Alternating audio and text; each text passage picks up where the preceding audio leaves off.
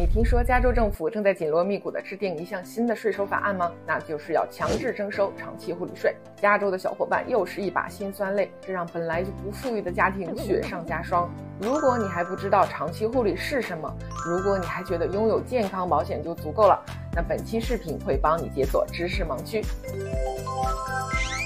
用专业术语来讲，就是六项日常生活行为有至少两项不能单独完成，或者处于失智状态，包括阿兹海默症。说人话呢，长期护理就是需要有其他人来照顾日常生活。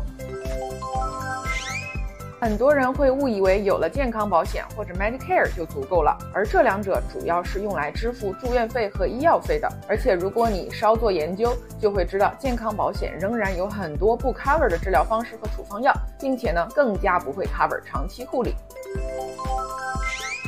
老年人在生命的最后几年，多多少少都会需要有人照顾。事实上呢，有三分之二的老年人在六十五岁之后都会需要用到长期护理，这个概率远远大于车子和房子出险的概率。